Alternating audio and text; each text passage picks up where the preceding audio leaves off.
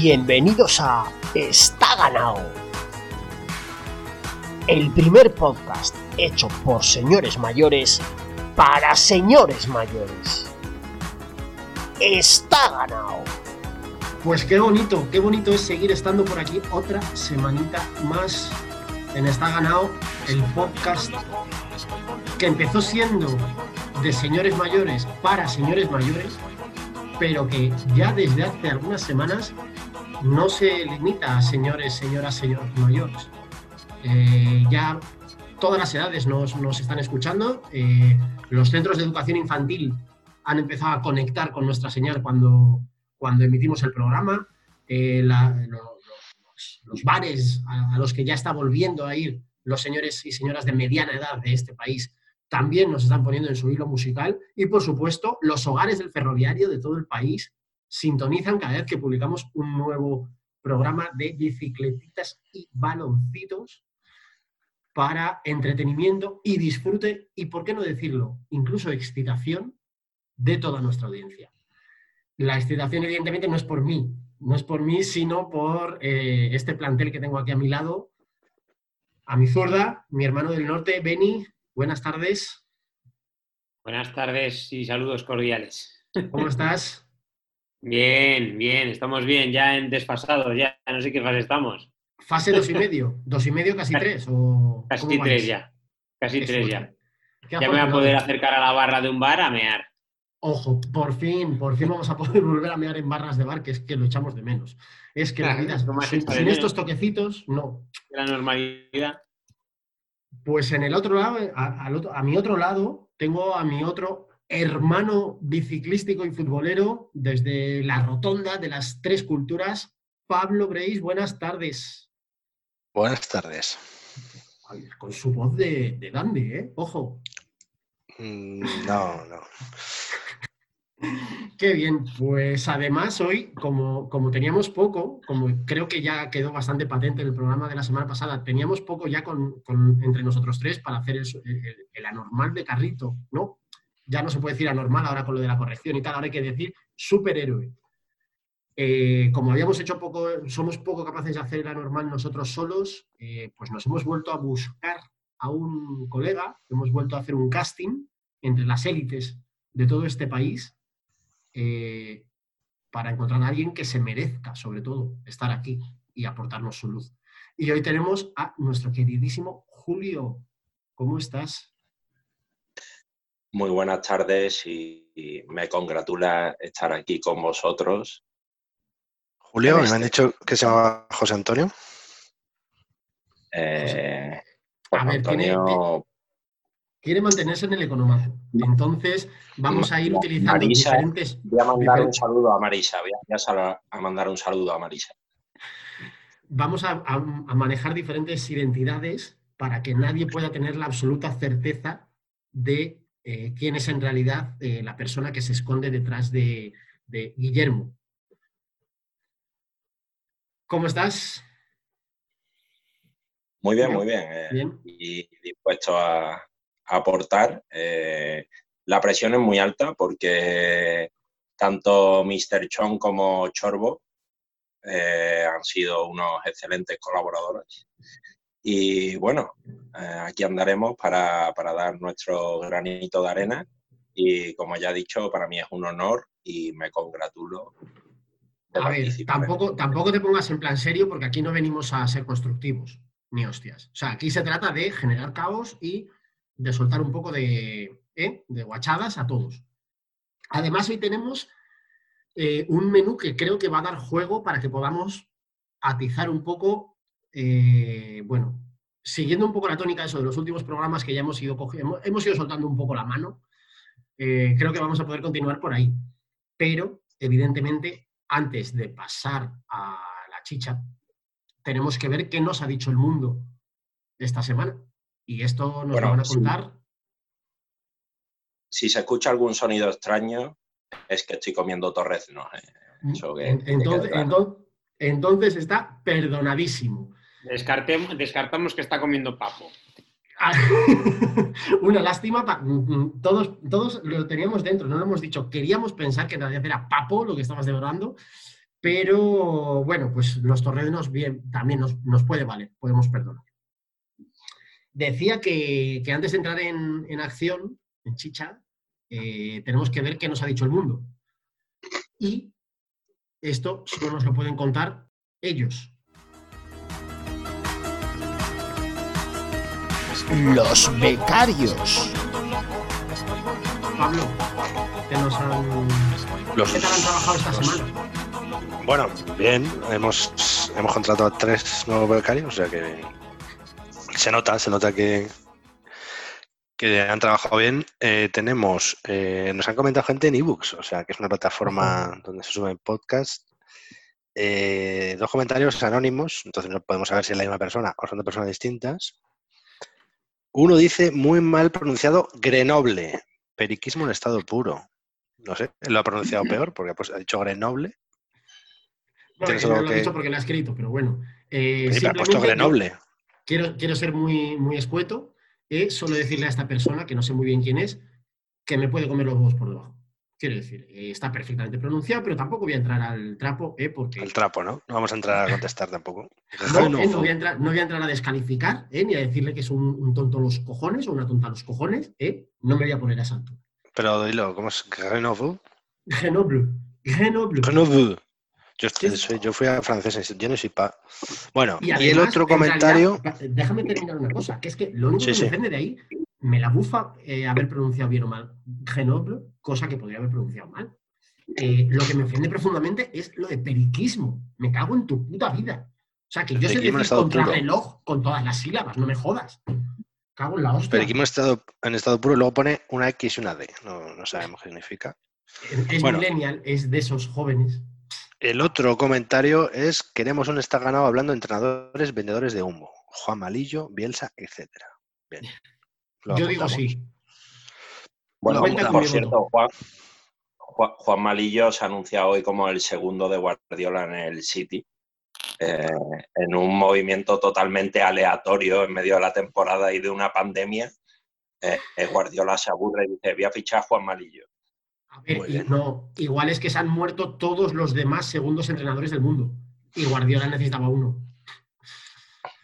Bueno, el becario de Twitter, así que tiene trabajo. Pues Carlos, soy la triple C, nos dice que está escuchando su poja de referencia mientras se bebe un Brugal Cola. Que bien hablas de dopaje, Chorbo, de dopaje de los ciclistas, no del suyo. Eh, eh, Rábalo AB nos dice casi medio mes esperando, pero hemos publicado dos esta semana, o sea que no se pueden quejar. Ahí está. las gallinas que entran por las que salen. Mr. Chon dice que gracias a, le dice a Chorbo que gracias por defender a Zovice Recta y a Clemente. Y lo que más le, gusta, le gustó mucho lo de que Ulrich en el siglo XVIII habría sido una atracción circense. Eh, pues el usuario Carapuliña se une a, no sé, pues es un usuario que nos comenta de vez en cuando, se une a Mr. Eh, Chorbo para que incluyamos una decisión de una sección de está cagado en vez de está ganado y propone el penalti de Jukic, que lo iba a tirar Bebeto, pero no se atrevió y tal. Y el penalti de Raúl. Yo, eh, estoy, yo estoy muy ahí, estoy muy con eso también, ¿eh? Hombre, Raúl lo tiró, no estaba acabado. Sí, no, no, pero Gus, Gus Gucal eh, dice que nos estamos volviendo comerciales. ¿Qué? Eh, cago en la puta de bastos, hijos de mil zorras, hijos de mil zorras rabiosas. ¿De verdad tenéis que decir como noticia que el tour lo ganó Pantani? ¿Quién creéis que os escucha? ¿Vais dirigidos a mis hijos de 12 años? Sí. Que este conste que estoy a fuego va dirigido, va dirigido a sus hijos de 12 años.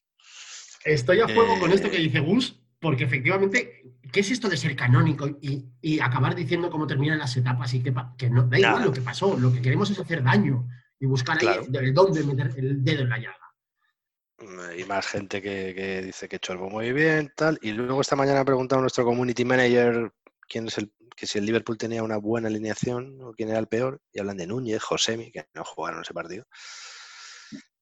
Bueno. Bueno, luego lo muchas cosas. Yo creo que ya Luego lo comentaremos a ver quién era el Nos piden los stickers de Chente García Costa, de WhatsApp. Bueno, los vamos el grupo de el grupo de WhatsApp. Pero que es que en, WhatsApp no podemos porque se excede de número. Claro. Tenemos que Telegram.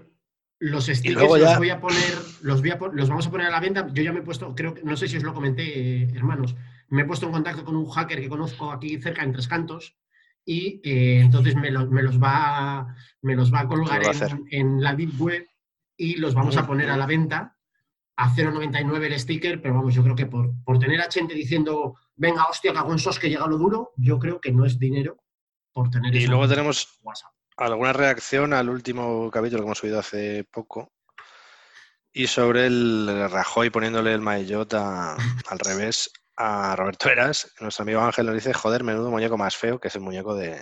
No se refiere ni a Rajoy ni a Roberto Eras, sino el muñeco de El Sacobeo. Y yo creo que... Qué grande, qué grande Isidro. ¿Qué están haciendo ahora mismo Isidro, querido? Pues dando espectáculo. Ahí está, dando espectáculo y contando piñones, contando a ver cuántos piñones tiene el plato.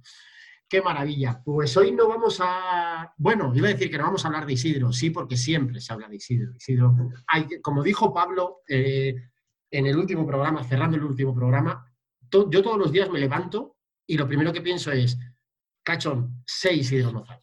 Da espectáculo. Es lo fundamental. Así que hoy eh, podría ser que apareciese Isidro, ¿por qué no? Pero en principio eh, vamos a coger eh, el aparato este que, nos dio el Ministerio del Tiempo y nos vamos a meter en él para irnos hasta julio de 2003.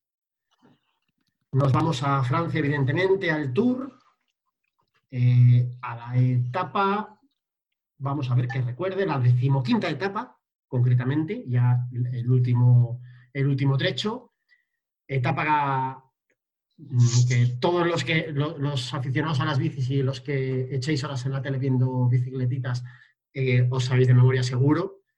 Eh, hablamos de la etapa de Luz Ardiden.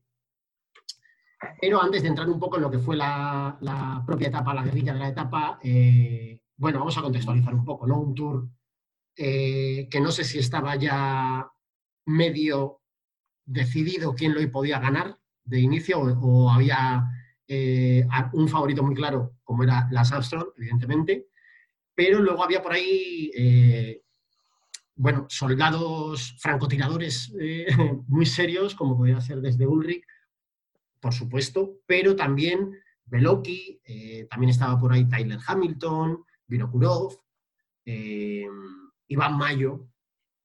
Bueno, había por ahí una serie de petarderos que, no sé hasta qué punto realmente eran, eran una alternativa o eran una amenaza real. Quizá Ulrich el que más, pero el resto no sé hasta qué punto. Pero bueno, se planteaba interesante. Eh, cuéntanos, Benny, eh, cómo empezó, cómo, cómo, se fue desarrollando este tour. Eh, bueno, hay que empezar diciendo que este es el tour del centenario. Bueno, ha habido dos tours del centenario. El tour en el que se hacían 100 ediciones, que fue hace pocos años, y este fue el Tour del Centenario en el que se cumplían 100 años del primer Tour. Eh, entonces salía de París y llegaba a París, eh, como algo excepcional salía de París. Eh, el máximo, máximo, máximo favorito era Astron. se hablaba de Loki porque había sido, segundo en 2002. y de Ulrich se hablaba mucho porque no compitió en todo el año 2002 por un positivo, por una droga recreativa. Perfectamente. bueno, y había cambiado de equipo al, al, bueno, al Coast, que acabó siendo una, un equipo casa de putas, eh, en el que no se pagaba dinero a nadie y a mitad de temporada, en abril o así, eh, cogió el patrocinio Bianchi. Eh, la verdad que era un equipazo, tenía, tenía unos corredores muy buenos. Pero realmente Ulrich llegaba en un perfil bajísimo a la hora de, de ser favorito, nadie contaba con él. Y es más, en la segunda etapa de montaña, en la primera que hay diferentes entre favoritos, la que gana Iván Mayonal Pérez, eh, pierde más de minuto y medio, casi dos minutos con, con Astro. O sea, estaba descartadísimo. Pero este aquí que, en la primera crono larga le mete un palo a Astro. En la, en la crono de, de Cap de Couberté, eh, de Coubert, de Cuba. A Cuba. Pronuncialo bien. De, de Cuba. Carlos Andrés de Cuba. Eh, pues y es que Carlos Andrés es que el que me, el que me enseña de chatos y esas cosas. Hombre, claro. Y bueno. Nuestro profesor de Historia y Geografía. bueno, pues en la contralog, primera contralog larga de 47 kilómetros, eh, con un calor bestial, eh, yo recomiendo ver las imágenes de cómo llega Astro a meta con una cantidad de, de, saliva alrededor de la boca eh, deshidratado, el maillot que era súper transpirable, que se ve que era un buzo súper transpirable lleno de sudor, eh, llega reventado le meten más de minuto y medio Ulrich a, Ulrich a Armstrong, una locomotora total. Y ahí es ya cuando Ulrich, joder, se queda unos 30 segundos, creo, y ya la gente empieza a pensar, ¿y si lo gana Ulrich? Unos días después, en, en Axtretumines, en la etapa que gana Carlos Astre, que la echaron hace poco en, en Teledeporte, eh, eh, Ulrich le mete unos segundillos a, Astron en, la, en, un final alto. Y ahí ya Ulrich se queda unos 16, 17 segundos, pero no es lo más importante que pasa en esta etapa, porque he de decir que es la única vez que he visto que Zubeldía atacaba. Entonces, joder. había, que, había que, algo histórico, eh, bueno, y bueno, ya pegándole el aire en la cara es algo para, efectivamente, es para, para hacer foto, ver, para hacer captura de pantalla y marcarlo. Estamos hablando que la, es la Jenna Jameson de los Faltel. eh, por cómo selecciona tubulares traseros de, de ciclistas. Eh, estamos hablando de que si parpadeas te lo pierdes en la repetición, ¿eh? Esto tienes que verlo algo muy rápido. Es el último kilómetro durante unos pocos segundos, ¿eh? No, o sea, no esperéis gran cosa. Luego, dos días después, eh, eh, hablamos de la etapa que, que, vamos a hablar hoy, eh, que es la que acaba en Luzardiden, que el típica, típico encadenado, ¿eh? Turmalet Luzardiden. Eh, y aquí Astro, eh, Ulrich está, a un, no sé, hablo de memoria, 17 segundos o, algo así de... Sí, por ahí 15, de, 16, dicen. Sí. Sí, de Astro, a falta de una crono, que ya venía de reventar a Astro en otra crono, y, y bueno, eh, estaba también Minicorov a unos 30 segundos, contaba algo menos, pero también se le esperaba. Y más o menos también se nos ha olvidado hablar que este es el tour en el que se cae Veloki. Y esto se va por el sembrado. Que se va por el sembrado, bueno, bueno, locura. Te quería, pre te quería preguntar. Benito, si lo de Veloki fue una vendida de humo o realmente tenía posibilidades de ganar ese tour. Eh, fue una vendida humo. No, no, tenía oportunidad. Veloqui, eh, Veloqui se llamaba José Antonio, ¿eh? no tenía nada de carisma. ¿eh? O sea. Joseba, se llama Joseba. Eh, a ver, el año anterior, eh, Veloqui había sido en 2000 y en 2001 tercero del Tour. Pero un tercero del Tour ah, que no se le vea la cara. El año, el año anterior, en 2002, eh, no había ido Ulrich y por lo tanto era favorito a subir un escalón más. Pero para nada ser ser alguien que plantara la cara a Astron. Sí, sí, yo te lo preguntaba porque se vendió humo con que la caída y tal, pero que podía. Astron estaba peor. Pero claro, Astron, este era el quinto de Astron, ¿no? O... Sí, sí, este era el quinto. Claro, o sea, por eso digo que ganar el Tour eran palabras mayores en esa época. Imposible, o sea, eh, vamos a ver, el año anterior eh, hay una imagen, a ver, una imagen de lucerismo, teniendo en cuenta que, que queda segundo en el Tour de 2012. Pero la imagen máxima, máxima del lucerismo, de, de, impotencia, de todo, es cuando se tiran con la matraca de que hay que atacar a Astron en el Tour 2002, no sé qué, hay que atacar a Astron, hay que atacar a Astron, llega el Mont Ventoux, ataca a Astron, eh, ataca a Veloki a Armstrong, y Astron como que se le entra la risa. Esas son imágenes para verlas, ¿eh? O sea, yo si no las habéis visto nunca, tenéis que verlas porque es que... De todas formas, eh, eh, corrígeme si me equivoco, Benio, corrígeme si me equivoco, pero este año quizás sí que. O sea, yo recordando estos días un poco el, eh, cómo estaba, cómo fue aquel tour y cómo estaba la, la situación, sí que me, creo recordar, me da la sensación de que quizá no había nadie que solo pudiera eh, hacer, plantar cara a Armstrong o que estuviera al nivel de reventar a Armstrong tal, pero sí que había un grupete que navajeando un poco juntos, cazando en plan eh, todas las llenas al, al, al mismo cervatillo, eh, bueno, o sea, quizá aquí es uno de los momentos en los que se ve que Armstrong, de, antes de su vuelta, eh, en el Armstrong eh, casi imbatible, es uno de los momentos en que se ve que, que Armstrong a lo mejor sí es batible. A ver, es el único tour donde se le ve vulnerable. Pero pero para verle vulnerable tiene que, tienes que tener al lado a Ulrich, es decir, no, no a cualquiera. Eh, a ver, es vulnerable porque en la etapa, en la primera, a él le gustaba en la primera etapa de montaña seria, porque ya había habido una etapa de montaña anterior que gana Birenque. Eh, en la primera etapa de montaña seria a él le gustaba poner tierra de por medio y más en Alpe d'Huez que, que, vamos, en el, creo que en el 2000, por ejemplo, suelta la moto y al siguiente le mete dos minutos. Entonces todos esperábamos eso. Y realmente lo que pasa es que sale Iván Mayo por el córner, gana la etapa, luego sale Vino Curo también por el córner, le mete segundos, eh, le hace tres ataques de gaseosa, eh, eh, no sé, o sea, se le vio vulnerable. Entonces es cuando al día siguiente Veloki empieza a jugar a ciclista bajando el último puerto para meta.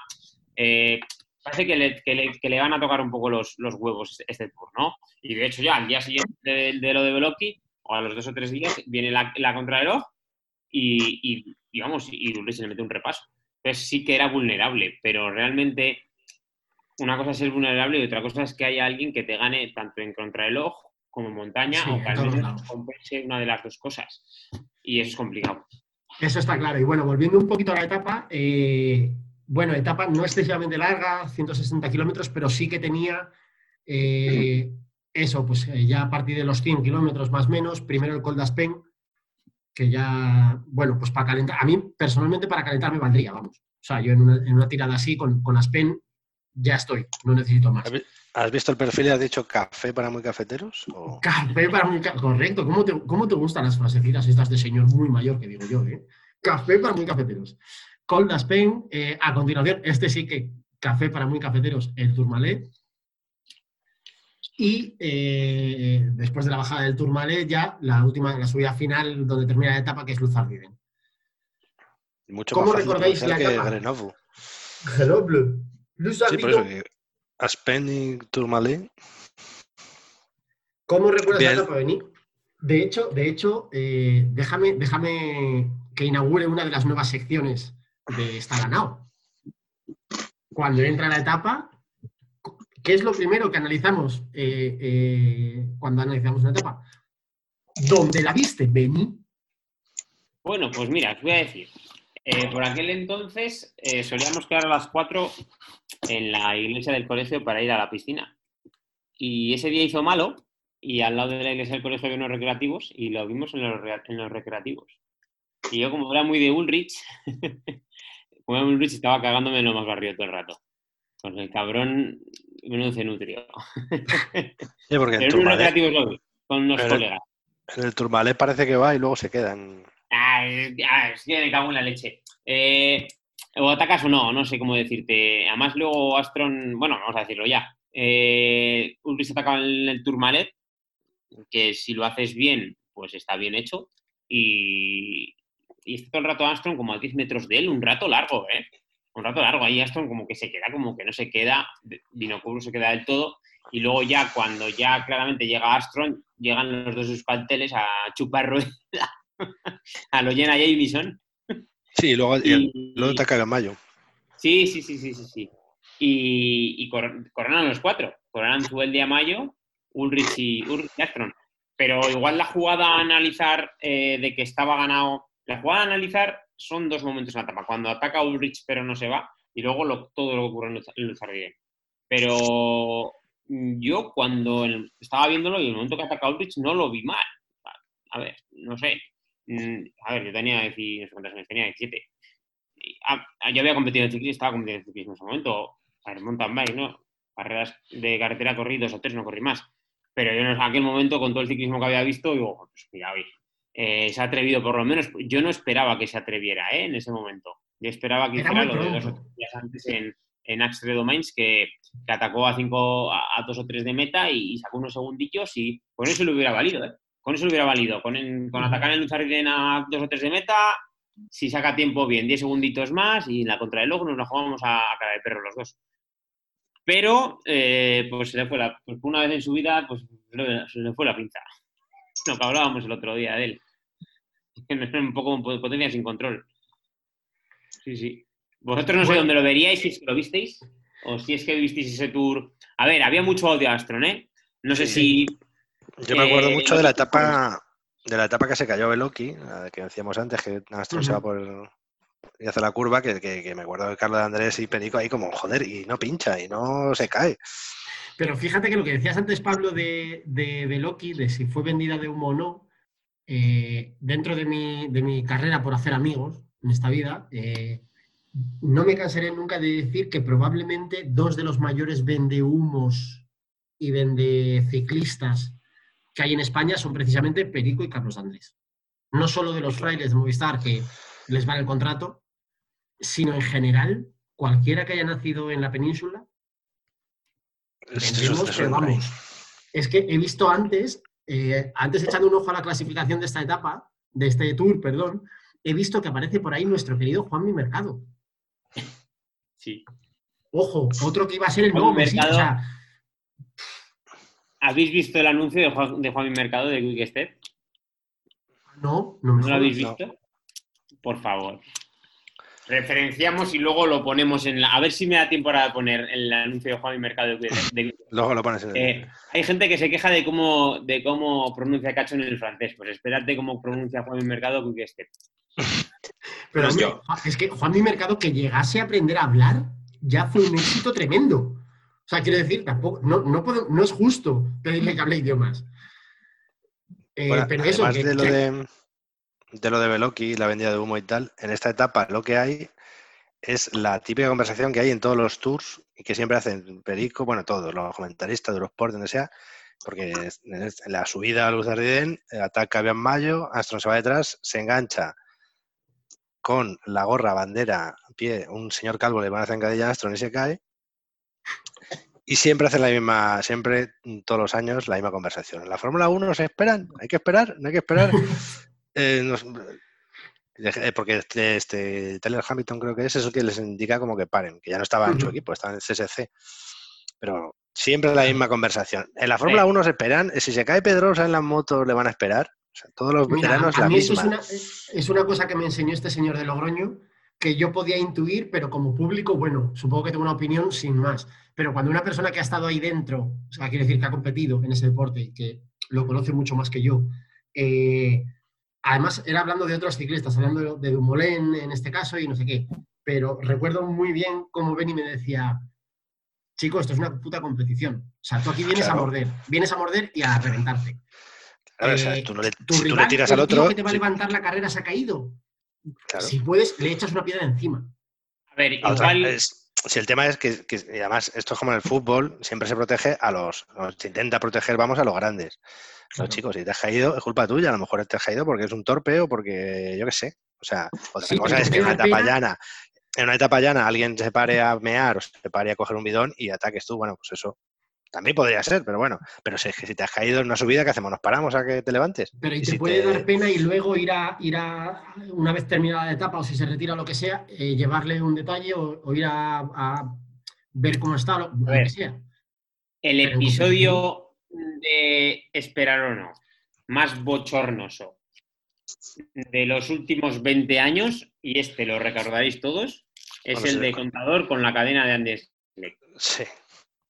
Porque eh, se le salta la cadena, se para el otro. Bueno, contador ya había salido al ataque, vale, pues bueno. Eh, pero o esperamos o no esperamos. El tío pues tira y dice, bueno, la carrera está lanzada.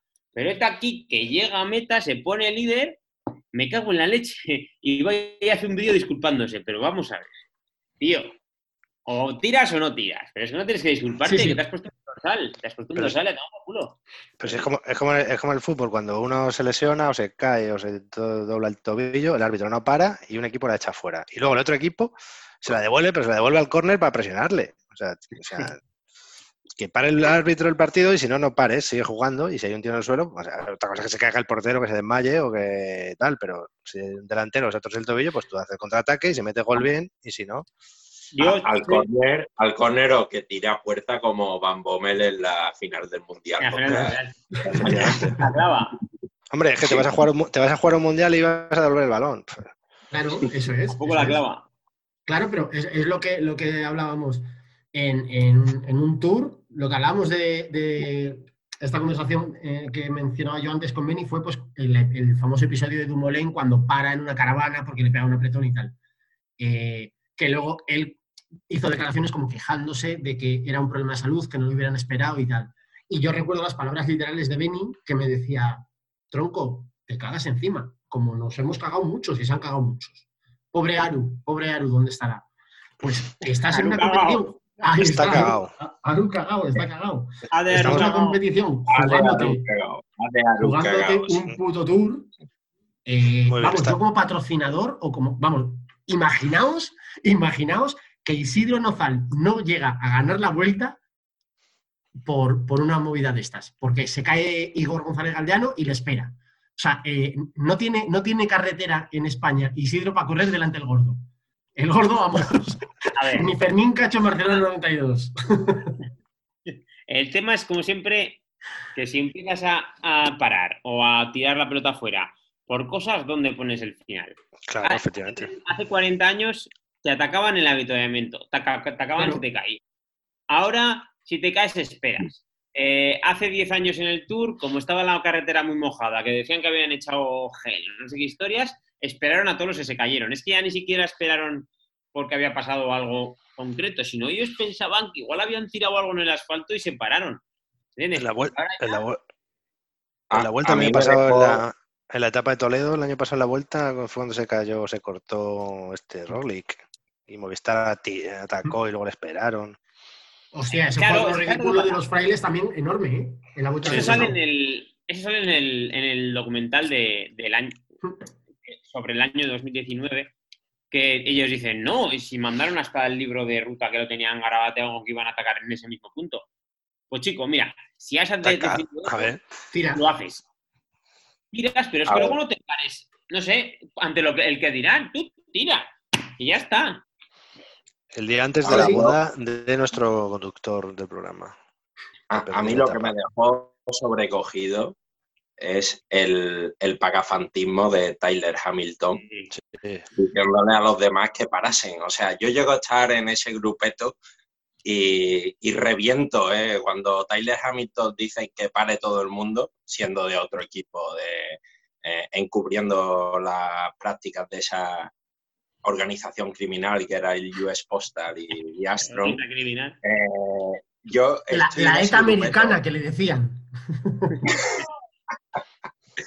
y ataco, o sea, ataco a muerte. eh. Claro, pero que ahí, entra, ahí entran Julio los es lo galones. Necesito para reventar la carrera. Pero no te Ahí lo entran Julio los galones y lo que hay por detrás de los contratos con tus equipos. O sea, quiere decir, Hamilton probablemente llegó donde llegó también, en parte gracias a haber estado mm, lamiendo las patitas de Armstrong muchos años.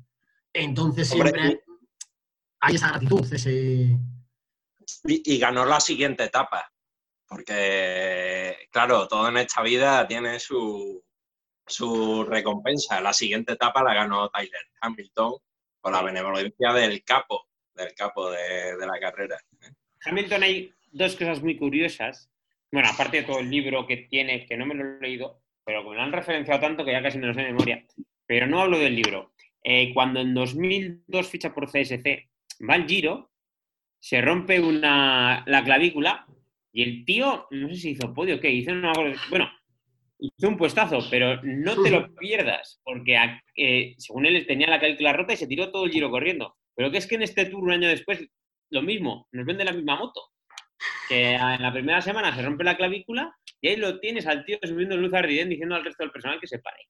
Creo que queda Yo, cuarto. yo, eso- yo a esos años los llamo los años de Tomorrowland. ¿eh? Que ahí el que menos el que menos iba, vamos. eh, Hizo bien, hizo bien Hamilton en pasarse a la Fórmula 1, que se le ha dado mucho mejor, ha ganado un montón de mundiales. ¿Dónde va a parar? ¿Dónde va a parar? Mucho mejor. Y Desde, desde que, se, desde que se, se texturizó la piel, mucho, Mucho mejor. mejor. O sea, también es cierto que luego la, la otra parte es que cada vez que le pilla un policía en Estados Unidos lo revienta.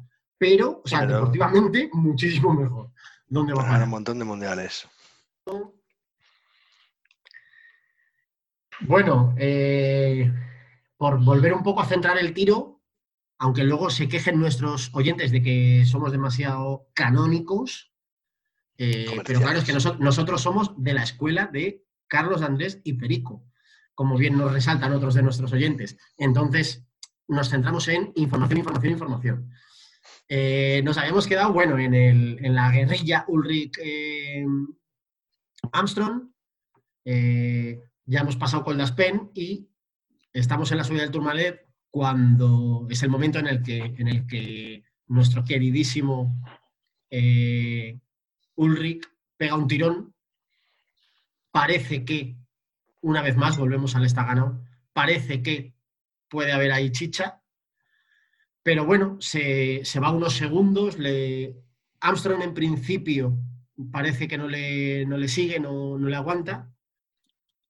Luego leyendo las crónicas es muy gracioso. Eh, volvemos también al discurso que hemos tenido en unos programas antes de Armstrong, ¿no? No sabes nunca si lo que te dice Armstrong es verdad o es parte del globo que tiene él en su cabeza, pero bueno, Armstrong tiempo después comenta que, que le parece, le llama la atención que ataque Ulrich tan pronto, quedando todavía una bajada larga y la subida al Luzardiden, eh, que él cree, vamos, él ve que, que, no va a aguantar todo este tramo y le deja ir.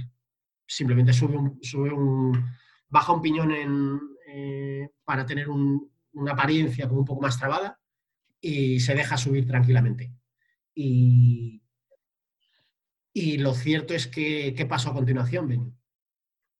A ver, lo que decíamos, eh, ataca Ulrich en, en, Tourmalet y está todo el rato como que sacándole 10 metritos a, Armstrong y parece como si, como si le hiciera y es un juego un poco mental, ¿no? Eh, Armstrong juega mentalmente con Ulrich como diciendo me, quedo, me quedo, no me quedo, no me quedo y, Ulrich eh, dice como si no se fiara, ¿no? Como si no se fiara del otro. Entonces es un poco, claro, te estás jugando un tour, te estás jugando un tour. Es cuando llegan los dos Euskaltel, que para nada les da el viento en cara, el funcionariado vasco funciona así, el concierto y los fueros, y entonces, entonces corrieron los cuatro del Tourmalet y bueno, al final les, les cogen antes de la subida de Luz Ardiden. Eh, bueno, ponen a tirar ahí al cadáver de Eras, me parece, antes de Luis Ardien, no, me acuerdo bien, ¿eh? Está, eh, es como la momia que está rellenado de... no sé, Rubiera o Eras, no me acuerdo cuál de los dos. Ponen a tirar ahí un, ritmo un poco paso doble. Nada y, al tricky, y, en un momento va a poner, pone a tirar hasta el Tricky Beltrán. Sí. Rubiera y el Tricky Manolo Beltrán. ¿eh? Ojo, con este más esfuerzo subido en una bicicleta. El, el Tricky fue el que mejor yo creo que fue el mejor grado que tuvo aquel turno. Astron, ¿eh? Ojo. Es que era, Así, y era así Rubiera aquel año, petarderón de lo lindo. Eh, no sé si fue Eras o Rubiera, que es que iban como la momia, tío. Iban ahí con la rodilla vendada, el parecía, codo vendado. Parecía que les habían sacado de una actual residencia de ancianos de Madrid. Sí, sí, tal cual, tal cual. Les habían sacado del triaje para tirar en, en, Al, Y entonces eh, es cuando ataca Mayo en Jardín. Ataca Mayo, la, segunda vez que le dan todo el tour del aire de cara. Y le sale y le sale Armstrong, y a la que le sale Armstrong, el tío sale detrás Ulrich, y Armstrong va y se engancha con qué? ¿Con qué se engancha? Se ha enterado Alice ya, 17 años después, ¿con qué se engancha Armstrong? Un señor calvo. un calvo. ¿Esa zapatilla es la niña? ¿Quién es? Zapatilla. ¿Esa zapatilla de quién es? Una gorra. Es una puta gorra amarilla. Que se engancha la maleta. ¿Una bolsa? La, bolsa Pedro Mari? ¿Dónde está la bolsa? ahí está, ahí está. Era, era la bolsa saca de Pedro la bolsa Pedro Mari. Para una vez que Pedro Mari saca la bolsa, cago en la puta y se engancha el otro. saca la bolsa que la noche es larga. A ver, es una gorra grande, es una gorra grande, pero es una gorra. es una gorra tamaño XXL, 75 ¿eh? centímetros por lo menos. Oye, espera, una niña. esperad un segundo, esperad un segundo que me llega un WhatsApp de, un tal Julio que me dice que, quiere, quiere compartir, quiere añadir que, había algún corredor más por ahí también que tuvo algún momento brillante. ¿Quién más estaba por ahí, Julio? que había por ahí alguien. Sí, algún, algún corredor con un parecido razonable que te gustaba a ti mucho con un señor pelazo. Ah, hombre, claro, estaba Pelichotti, que fue el primero, el primero que se quedó en, Luz Ardiden. Se cabreó porque, o sea, fue a dejar el casco en, el coche de su equipo y no lo reconocían. Oye, este es Ada Colau con mechas. Eh, le rechazaron el casco y, y era Pelichotti, o sea, era el sobrecogedor el asunto. Eh. Me gusta, imaginarme que su propio, su propio director le vio al acercarse y le dijo, ¿tú quién eres? Vas a atacar tú, pero ponte el casco, anda que te vas. te vas a enganchar. Hubo el primer, quién eres de la historia cuando se acercó Pelichotti con el casco al coche de su equipo y, y, el coche aceleró. O sea, el coche aceleró y, Aquel año. Pelichotti, eh, con las mechas rubias, eh, se quedó solo con el casco en la mano, intentó meterse en el bolsillo atrás, al final lo tiró, le dio en la cabeza a un, a un espectador que había allí. Todavía está allí Pelichotti.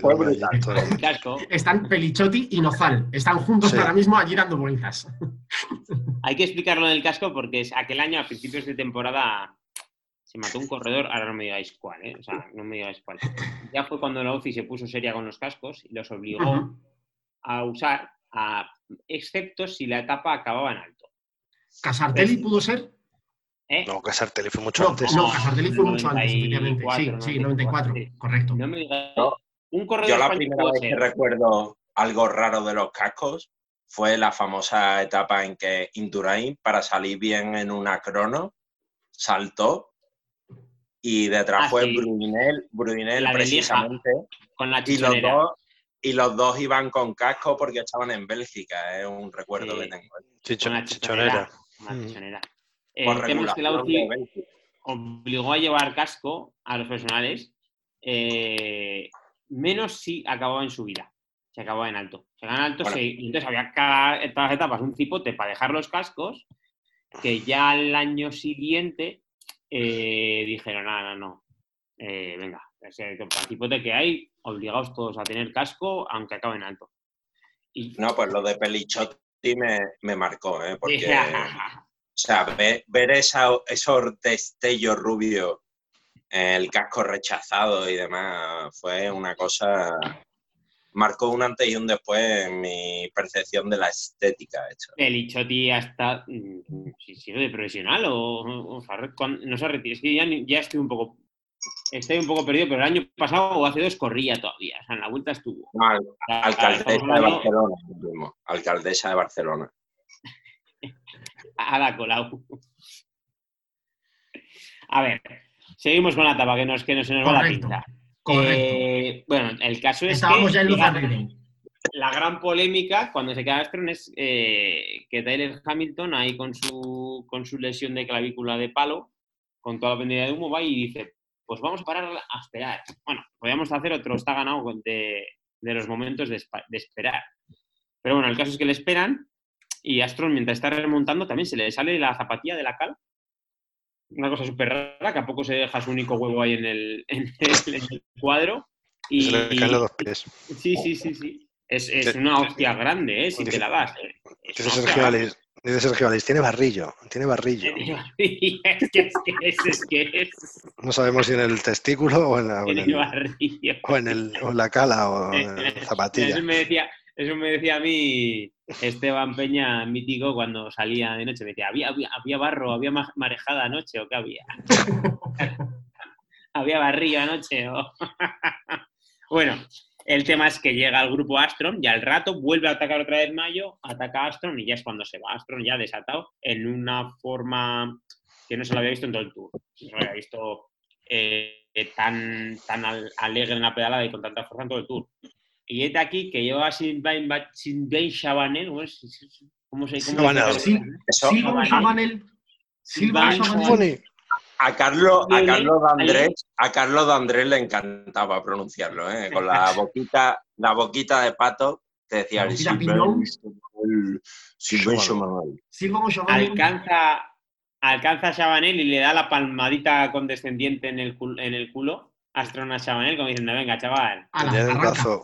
Un codazo en la boca. Abrocha, un codazo en la boca le tenía que haber metido. Abrocha y arranca, chavanel. Abrocha y arranca el mini. Y, y entonces, y entonces eh, el, eh, está Ulrich tirando todo el rato detrás. O sea, nadie le da un relevo. Hamilton va por ahí, que es el que les ha dicho de parar, y nadie le da un relevo a los de sus carteles. Por supuesto que no. Eh, y la diferencia oscila todo el rato entre el minuto, 50 segundos y tal. El caso es como Ulrich llega eh, con más gente le sprintan, pero le sprintan los dos escalteles que no nos ha dado a ir en toda la etapa. Sí, sí.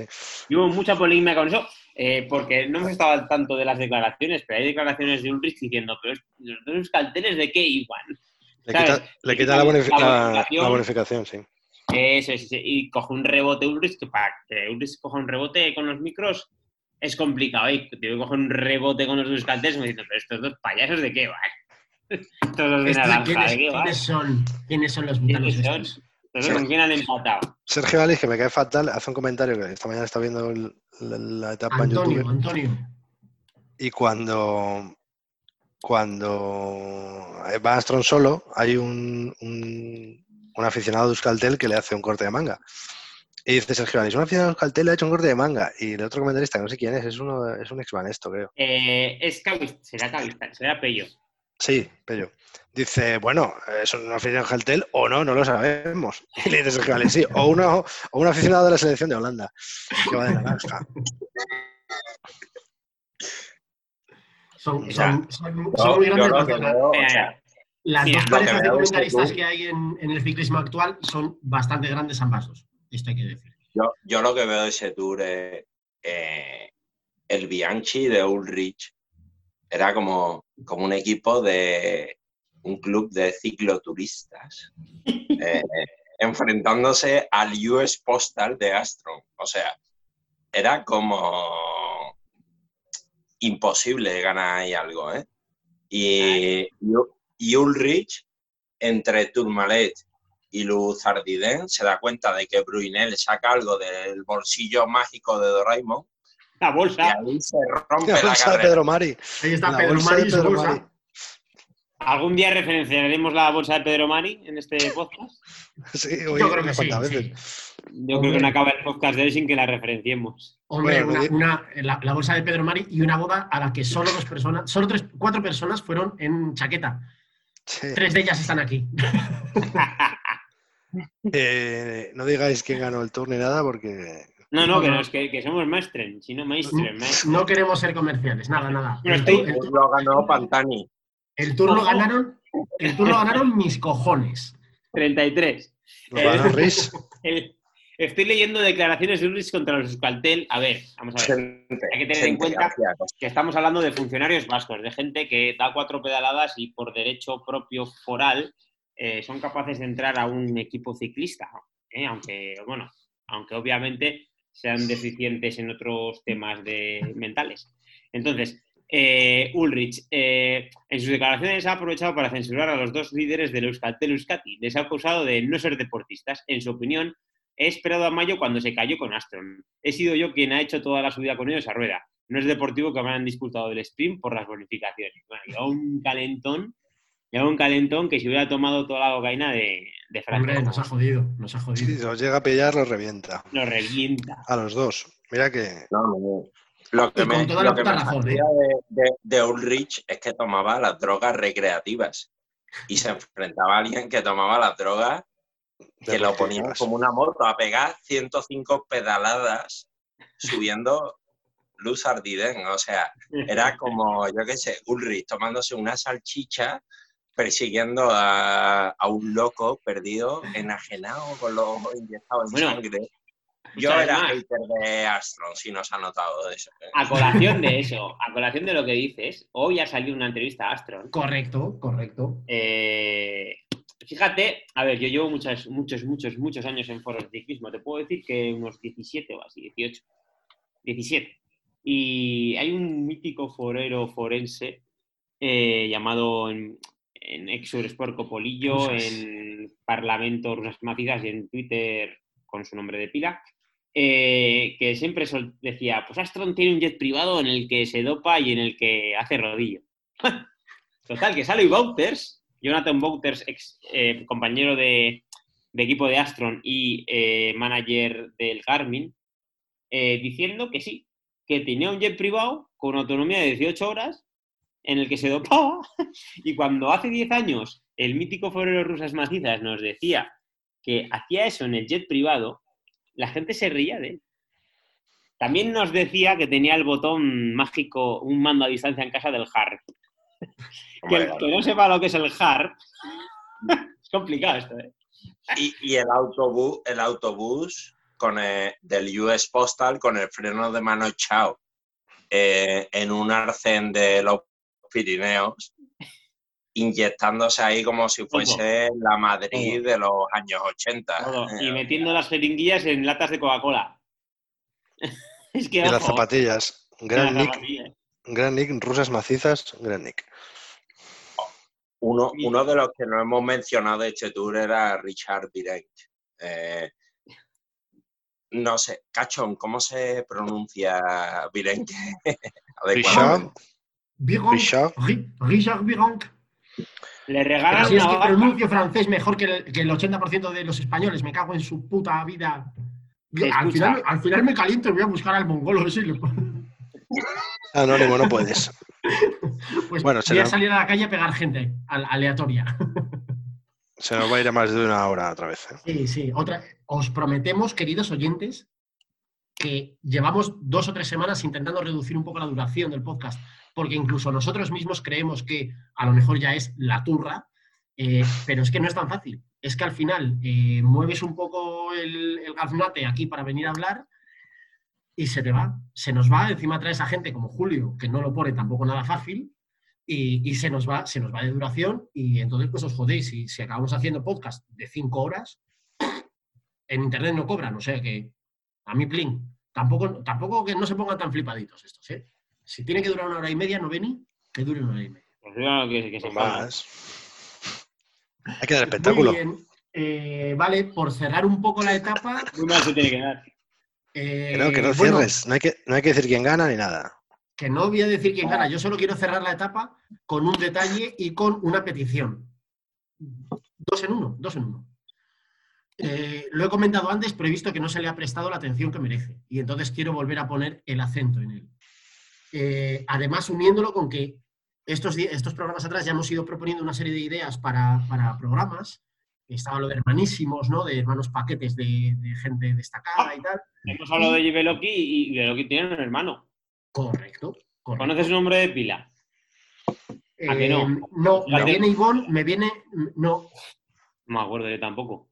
Me viene Ivonne, pero no pondría la mano en el fuego. No me acuerdo tampoco. O sea, pero corría y tal. Bueno, sí, sí, sí, sí, sí, sí, Pero es que de esos los haya Cholón. El, el 2x1 típico de, de Fat Balbas en la 11. Quería contratar a Beloki. Bueno, pues mira, tengo aquí al arbusto este, ¿eh? pero, pero, Joseba, pero va en silla de ruedas. Bueno, pero, pero, no, pero yo, ponle la bici, algo hará y entonces pues lo metía.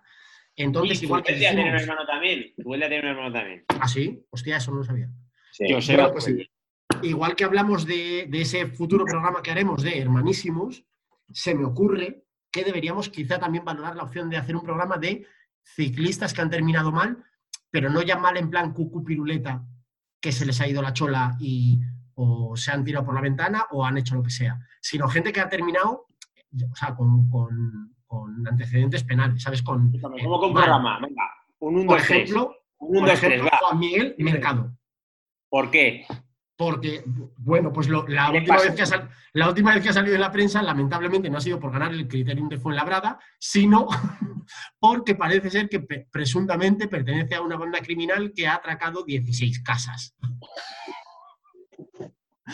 Como vio que el ciclismo no le iba bien, se nacionalizó Albano Kosovar a ver si, por lo de reciclarse, ¿no? Él leyó en LinkedIn que hay que reciclarse y dijo, igual de Albano Kosovar me va mejor. Ahora digo yo otro. Aitor González, ganador de la vuelta. Después de comerse a toda su familia y, pesar, y pasar a pesar 250 kilos, eh, tuvo un jaleo de peleas con un promotor inmobiliario en Alicante. Excelente. ¿Ves? Pues es que hay cantera, es que hay varios de esos. Eh, y de hecho. Ángel, Ángel Casero, Ángel Casero fue otro. ¿Ese también terminó, también terminó el casero? He encontrado el nombre del hermano de Joseba Beloki, Gorka Beloki. Ah, Tenía miedo que me dijeras el pelotari, que no es el hermano ni nada, que tiene no sé cuántas chapelas, pero no. Sí, sí. pues ahí, queda, ahí queda la propuesta. El criterio de Ordicia y el... El criterio de tres cantos. De, de Mutricu. Pues ahí queda la propuesta, lo, analizará la Junta Directiva de Está Ganado, a ver si procede y es factible, pero creo que puede ser interesante. Y dicho lo cual, eh, creo que ya podemos poner el telón sobre las bicis y, dar paso a los baloncitos, que igual también hay gente, ya lo hemos visto en las estadísticas, la mitad de España nos quiere por las bicis, la otra mitad por los baloncitos. Y aquí queremos darle juego a todos. Así que vamos a los baloncitos y hoy en los baloncitos eh, nos vamos a meter otra vez en, en el ascensor este chungo que nos lleva hacia atrás en el tiempo y nos vamos al año 2005. Nos vamos al año 2005 a la final de la Champions, como decía nuestro querido don José María, la Champions League, esa Champions League, patrocinada por Barclays Clar, tu banco amigo, eh, final de la Champions League 2004-2005, 25 eh, de mayo de 2005, estamos en Estambul, eh, partidazo, bueno, partido interesante, desde luego al menos. Milán-Liverpool. Eh, ¿Había algún favorito claro? ¿Cómo, cómo, contadme, cómo llegaba la movida? Puedo decir una cosa y luego ya, porque yo no tengo ni puta idea de fútbol realmente. Eh, ¿Recordáis? ¿Recordáis una final? Es que estoy viendo la alineación del Liverpool y claro. En esto que hacen tanto los periódicos del uno por uno. yo creo que en este uno por uno. Eh, no gana ninguno de Liverpool. No gana ninguno de Liverpool. Sí, sí, yo eh, las iba a leer las alineaciones, pero que ha hecho una pasado de lo que hacemos siempre. No, que no, ahora es cuando las vas a leer. Y es que es una vergüenza. Bueno, la voy a leer como dice Benito. O sea, voy a decir el portero y tal de cada equipo. Bueno, el portero del Milan Adida y el de Liverpool, Jersey Dudek que luego en la tanda de penaltis hizo el bailecito y tal, pero es una castaña de portero tremenda. La, defensa del Milán es Cafú, Stam, Nesta y Maldini. Es un escándalo. O sea, no sé. La del Liverpool... mejor en vuestra vida? la, del, la, del Liverpool, Steve Finan, Jamie Carragher, Semi Hipia y un señor allí que se llama. O sea, esa defensa es ¿quién eres? ¿Quién eres? O sea, yo. El centro del campo es lo que mejor tiene el Liverpool, podemos decir, pero bueno. Eh, pero es que el Milan tiene a Pirlo, Gennaro Gattuso, Clarence Sedorf y Kaká, cuando era balón de oro y todo esto, ¿no? Luego en el Madrid. Que man que coja, ¿eh? Y el Liverpool, Xavi Alonso, Luis García, Steven Gerrard y Rich, un, noruego. Luis García. ¿Cómo, se pronunciaría esto? ¿Cómo se pronunciaría el noruego este en francés, Pablo? Rich. Ganaría un tour incluso, pero bueno. Arroz. Eh, Gerard y Xavi, Alonso. Bueno, ese hubiese sabido aguantar el ataque hasta Luz Ardiden y no se hubiese echado el monte en, el Tourmalet. Luis García le pone el centro del campo, pero bueno, jugaba como de medio extremo, no sé. Bueno. Y arriba, el Milán tiene a Andrei Shevchenko y Hernán Crespo y el eh, Liverpool, Harry Kewell y Milan Baros. Los entrenadores son Carlo Ancelotti. Luego sacas Mister. Sí, Carlos, dos entrenadores que, que luego pasaron con distinta suerte por el Real Madrid, Carlo Ancelotti y Rafael Benítez. En el Milan entraron Thomason, Serginho y Rui Costa, otro que tela. Y en el Liverpool, Smitzer, Haman y Gibril Sisse. Este sí que era francés. Sí, sí.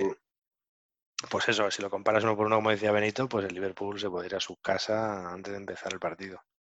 Por ejemplo, a Dieter Hamann le llamaron de una oficina de la seguridad social alemana y le dijeron, oye, que tienes que venir a jugar a la final de la Champions League eh, con un avión, tal, no sé cuánto, y, salió. O vas a jugar o vienes a sellar la cartilla. Smithers, también. el, del señor Vance. Señor Vance Smithers. Ojo, ojo, ojo al dato. El árbitro. ¿Sabéis quién es el árbitro? Ojo. Mejuto, González. Efectivamente. Efectivamente. de, Linier no estaba Rafa. Me cago en mi madre, Rafa. No. Cuarto árbitro, Dauden Ibáñez. Dauden Ibáñez, efectivamente. Tremendo. Pues esto, el partido no lo vamos a comentar porque ya lo sabe todo el mundo lo que pasó. Maldini marca el minuto uno y, pensábamos que iba a ganar el Milan, pero o sea, futbolísticamente yo creo que es uno de los, de los mayores, está ganado de la historia. O sea, esas alineaciones, ese resultado de 3-0 al descanso, o sea, es imposible que se le escape ese partido. A un equipo italiano. A un equipo italiano. Marca Maldini. Maldini en el minuto uno y luego mete dos goles Crespo, que para mí me parece un delanterazo que nunca. No sé, que no está muy reconocido, pero me parece un gran delantero. Y, el Liverpool a, todo esto empata en el minuto 60, ¿eh? O sea, queda media hora después. Sí, sí, sí. Y el Milan tiene varias, varias oportunidades de marcar, pero no. Una, una, doble, una doble parada de Dudek con dos remates de Shevchenko, que espectacular, ¿eh? con esa perilla noventera que el tío parece ahí desfasado. Bueno, eh, hay un momento eh, en el que 2005 así, todavía no estaba Twitter, yo era muy de foros, no, yo nunca he estado en foro coches, pero sí que se hizo famoso un pasaje de un, de un tío de foro coches que en el descanso estaba celebrando la Copa Europa del Milán, porque el Milán se acercaba a la del Madrid, a las, a las 9 del Madrid. Y claro, el escarnio posterior, pues imagínate. Sí, sí. Es un mito del está ganado, este, esta final, tremendo. tremendo. Yo, recuerdo comentar este partido con por SMS, o sea, no había internet, bueno, sí había internet, pero que eh, pues esto. Eh, luego en la segunda parte marcan Gerard Smither, suelta a los perros el señor Barnes y marca. Y luego Xavi Alonso que falla el penalti y en el rechace, lo mete. Smither, Creo, que os, han afectado muchísimo las críticas que hemos recibido esta semana de ser tan comerciales. Y de sí, hemos elegido un partido... De, que hablamos demasiado de... Como que cerramos demasiado las cosas, que hablamos demasiado de tal, y entonces habéis ido justo por el puto sitio opuesto y estáis haciendo aquí una transmisión de, o sea, estáis contando el partido, lo que es el desarrollo del partido, que parecéis de verdad Perico y Carlos Andrés. No, no. Vamos, vamos ¿Se está entendiendo? Vamos. O sea, bueno. Smither, Smither es un tío que venía, a ser, venía de ser suplente en el Palamos en el año anterior y te mete un gol en la final de la Champions que te caes de culo. O sea, la engancha con el empeine la engancha con el empeine y eso no hay quien lo pare. y en Mister, en Mister eh, mismo amigo del señor Vance y todo lo que tú quieras, mete un penalti en la tanda de penalti. O sea, por si no hubiese sido suficiente el golazo, te mete un penalti en la tanda de penalti. De hecho, de hecho, me llama la atención, repasando un poco los datos del partido, me llama mucho la atención ver que en la tanda de penaltis. Eh, Vaya bueno, como me veo obligado, ya que vosotros sois unos incapaces, eso, después del 3-0 del, del Milán, eh, parece que ya está todo hecho, el, Liverpool lo levanta, la prórroga no pasa nada y llegan a los penaltis. Y en los penaltis me llama mucho la atención que por parte del Milan fallan sus penaltis Pirlo, por un lado, y Shevchenko. navajero, navajero italiano puro y duro, y efectivamente Shevchenko, que es como un tío que, al que yo le daría todo mi dinero si dependiera de un penalti. O sea, es pues, decir, un tío que me parece súper fiable y súper... Este, este resumen no, lo he visto porque lo he puesto en la tele 47 millones de veces, pero es que Shevchenko, si queréis buscar la tienda de penaltis en YouTube, antes de tirar el penalti está con los brazos en jarra y está mirando al árbitro como está mirando al árbitro como diciendo pita ya que lo voy a fallar o sea pita ya. Y, tira un penalti de mierda al centro. Y, Serginho, que es el que falla el primero para el Milan. Serginho parece que han hecho lo de la Kiss de la NBA, que han elegido un seguidor aleatorio de la grada y han dicho, pues este va a tirar el primer penalti de la Champions League aquí. Y aparece un tío que parece un, un funcionario brasileño con su buen peinado, tal, no sé cuánto, camiseta interior para no coger frío, y manda el penalti al carajo, o sea, o sea, manda el penalti que la primera vez parece que es la primera vez que ve un balón de fútbol y manda el penalti a la mierda. El tema, el tema que estoy viendo que tenía ni puta idea y por lo tanto, como estoy viendo aquí esto, pues os lo digo, es que en un partido con Stamp, Nesta, Maldini, Gatuso, estoy diciendo así al azar, ¿eh? Silos, que era buen guarro también. Eh, bueno, toda la defensa entera de Liverpool, me da igual, todos buen guarros. Gerard, que era un guarro también muy guarro. Solo hay dos tarjetas amarillas. a Carra Guerriavaros. Pero vamos a ver, Mejuto. Mejuto, ¿qué estabas haciendo? ¿Qué estabas haciendo? Mejuto estaba con, con, Nozal. En realidad, uno de los linieres eran, le han cambiado el nombre, pero era Isidro Nozal. Y le estaba explicando cómo funcionaba el fútbol. Eh, a ver, se nos pasa a comentar, bueno, no se nos pasa, pero también creo que es buen momento para aprovechar y comentar. Eh, ahora que estamos en este momento de, como, dicen estos de Vox, lo del cambio necesario ¿no? y de la exaltación española eh, no nos olvidemos de que entre efectivamente pues señores negros que nadie sabe quiénes son, como Jimmy Traoré, efectivamente en esta final hubo bastante representación española. Eh, tanto, además, bueno, si no recuerdo mal, eh, representación española que a día de hoy, a lo mejor, los tres están bastante calvos. Desde luego, dos de ellos sí. O sea, Xavi Alonso va a Turquía todos los viernes. Y aún así, la raíz se le ve que la tiene ya despejada. Eh, Luis García, si no me falla la memoria, tampoco tenía buen pelo, si no voy desencaminado. Y por supuesto, el Calvo Benítez, ya igual rastas no se vuelve a hacer más. ¿Qué... Habladme un poco de esta gentuza. Grandísimo paso por el Madrid de Rafa Benítez. le dijo a Madrid que no la dieran al exterior y le echaron después. A los pocos el alegato de, el alegato de Brice es del Madrid de Benítez. Correcto, correcto. El de Solari. no, pero bueno, ¿qué, podemos decir de Benítez? ¿Qué podemos decir de Benítez? no sé, no sé. pues otro que es un, funcionario. Es que es, que es, de Benítez, le llaman el Mr. Chon. De Benítez. Pero, pero ¿cómo, se, ¿cómo se traga que Benítez llegara al Liverpool, mejor dicho? Iba a decir terminara, pero llegara. O sea, más allá de en el Valencia, bueno, probablemente funcionó, pero tanto, tanto despegó en el Valencia o tanto llamó la atención o tanto hizo como para merecerse que el Liverpool apareciera? Tenía mejor plantilla en el Valencia que en el Liverpool, tío. O sea, en el Valencia con una plantilla de mierda ganó la liga y en el Liverpool con una plantilla de mierda ganó esta final que es el mayor está ganado de todos los tiempos de la historia del fútbol. O sea, cualquiera que lea la alineación del Milan y del Liverpool en esta final de Estambul y sepa un poquito de fútbol, dice, vamos, ¿cómo, se le puede escapar a Ancelotti una final con 3 a 0 y con estas alineaciones? O sea, es que Smitcher, que mete un gol en la segunda parte para el Liverpool, viene, viene de ser suplente en el Palamos.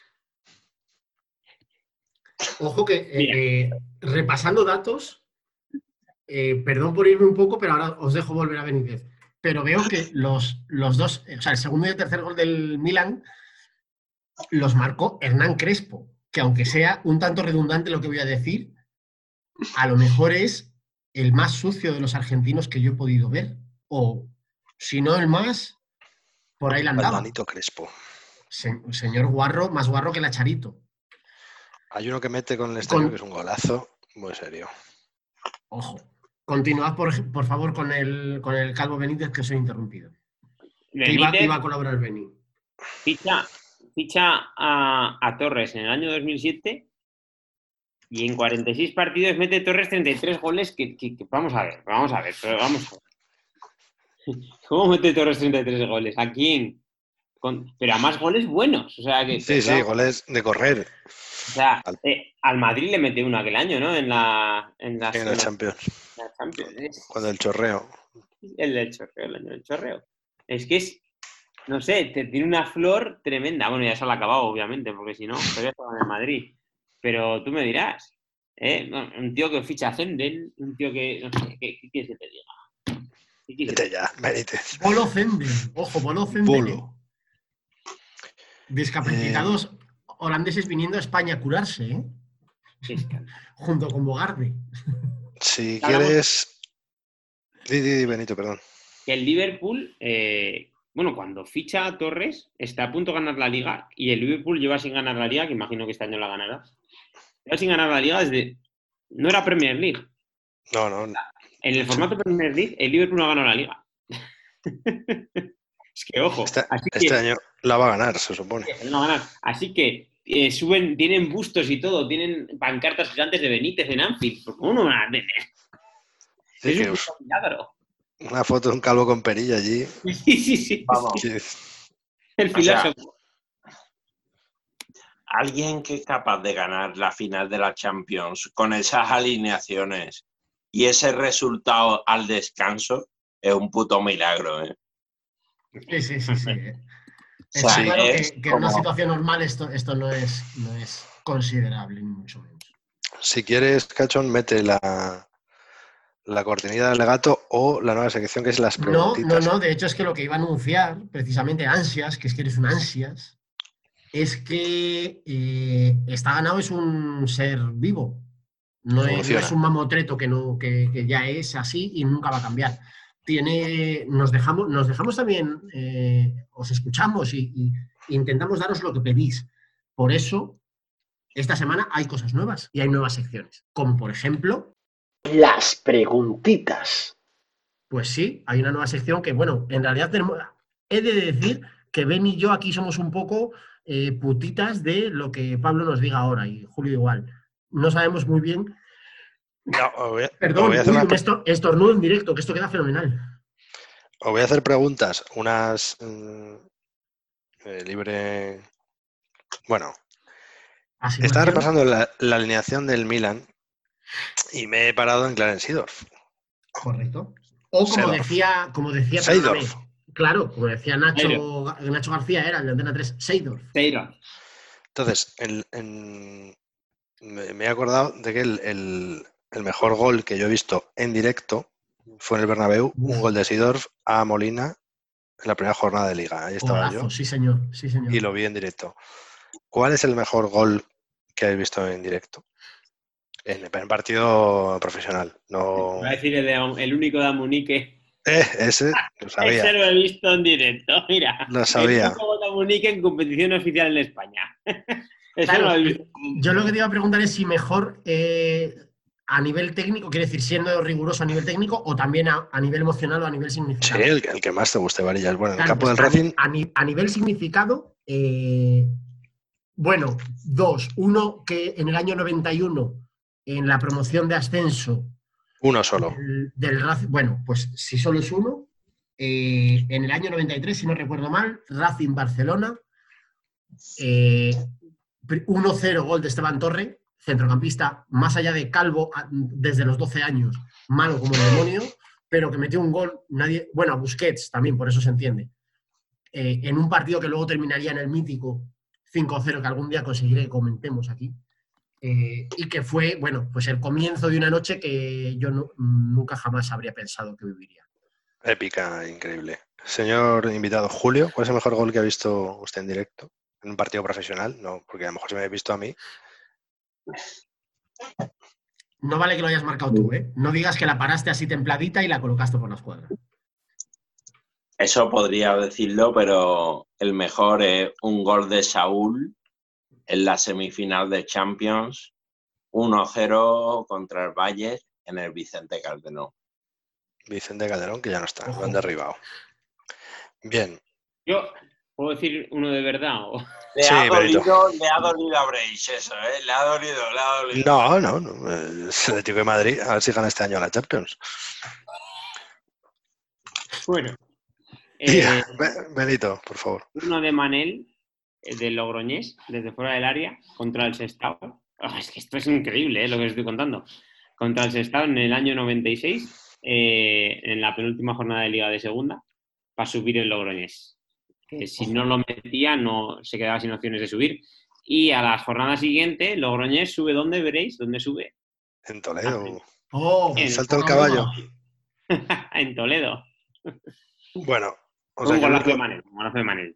El único gol que supongo que estará en YouTube para que veáis es el que he dicho yo. No, y el de Manel también, ¿eh? y el de Esteban ah, Torres seguro.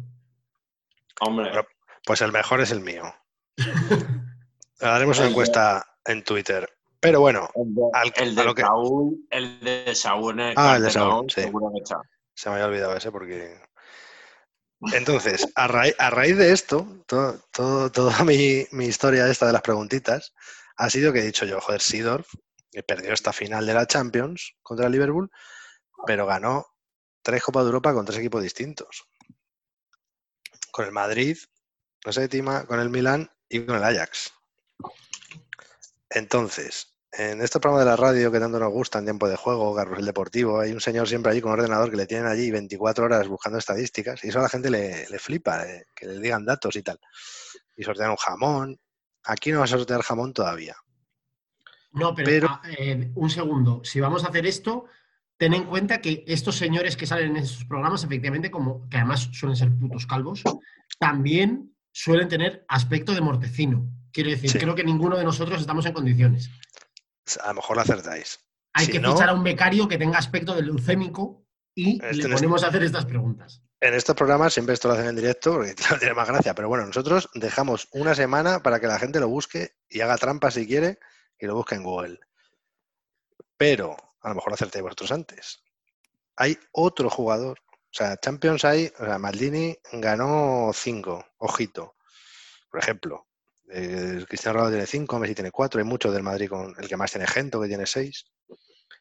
Pero bueno, el, dato, la preguntita es, ¿qué otro jugador, solo hay otro, solo hay dos, Sidorf y otro, ha ganado tres Copas de Europa con tres equipos distintos? Samuelito.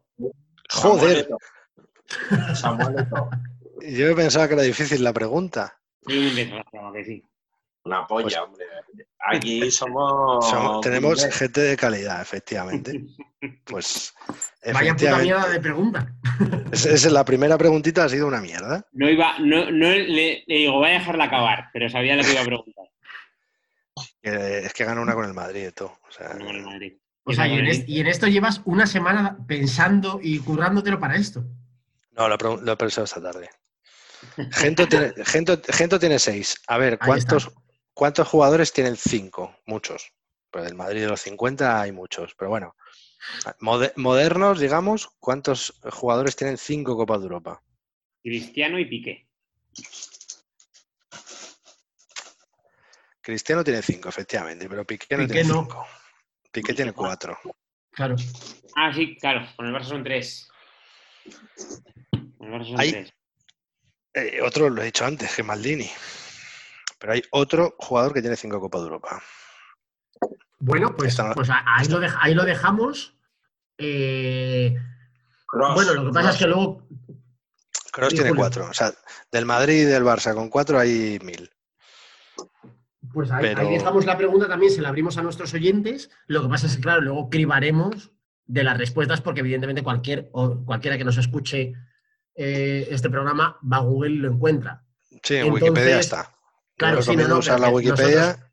el premio, que consiste eh, nada más y nada menos que en un reconocimiento público en un programa de Está Ganado, eh, nos reservamos el derecho de dárselo a quien se nos ponga las pelotas, básicamente. Al primero que acierte.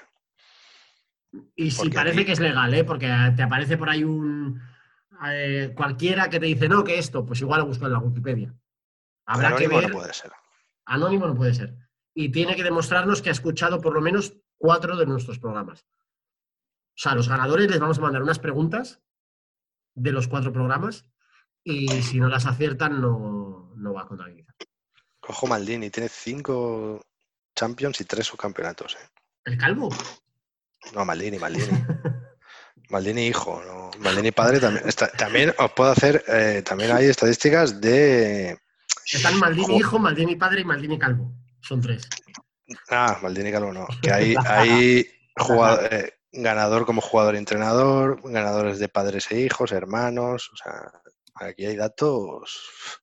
Poca broma, ¿eh? Ojo que te vas a convertir tú en nuestro Maldini, ¿eh? Parecía que, al principio parecía que eras nuestro Graciano Palomo, incluso nuestro La Torre, pero al final vas a acabar siendo nuestro Maldini. Pues hasta aquí hemos llegado. ¿Cuántas Champions? Breis. ¿Cuántas, ¿Cuántas Champions ha ganado Breis? Yo muchísimo. Con el, el PC Fútbol gané con el Toledo. Pues ganó más, más Champions más partidos, más El que más partidos ha jugado es Iker Casillas. Yo UEFA ninguna. ¿Tú has ganado, Pablo, has ganado, has, has, has ganado más Champions o más UEFAs? Más Champions. Ah, entonces, todo en orden. Aquí no queremos Sevillas, ¿eh? queremos y queremos Villarreales.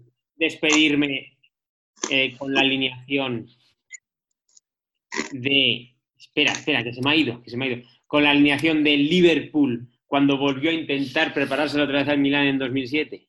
Y perdió. Seguro, seguro, que mejor. La alineación seguro que no, mejor. ah, no. Escucha, eh, bueno, para los oyentes que, que quieran saberlo, pues te lo buscan en Wikipedia lo que pasó esa Champions, porque no se lo vamos a decir. Entonces, bueno, en el 89 marcó el 2-1 el Liverpool, que siendo un equipo inglés cualquier cosa podía pasar, ¿eh? Pero bueno, José Reina, Steve Finan, Jamie Carragher, Daniel Aguer, el Riz este otra vez. Eh, la defensa. Penant, Xavi Alonso, cinco medios centros, ¿eh? Javier Mascherano, Bolo Zenden, Steve Gerrard y Dirk Kuyt. Uf, Kut. Eso ya está, ya con esa gente. Con esa gente quería ganar una Champions. Con esa gente a poco gana otra Champions. Porque ojo, ojo el Milan.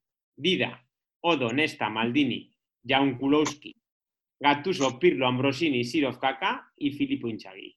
Eh, un poquito peor que la de 2005, pero bueno. Pero bueno, aquí la ganaron. Y la ganaron. Una cosa muy grande de Penant es que dejó el Ferrari aparcado en las calles de Zaragoza y, ahí se quedó a los Liverpool. Maravilla, maravilla. Bueno, pues se compró otro. Si al final le salía mejor comprarse otro que, tener que ir a buscarlo, claro. Que al final entre pues que te lo mandan y tal es un rollo. El Liverpool ganó la Champions el año pasado, ¿no? ¿A quién se la ganó? ¿Quién jugó la final? Ah, el Tottenham, Tottenham. Sí, correcto.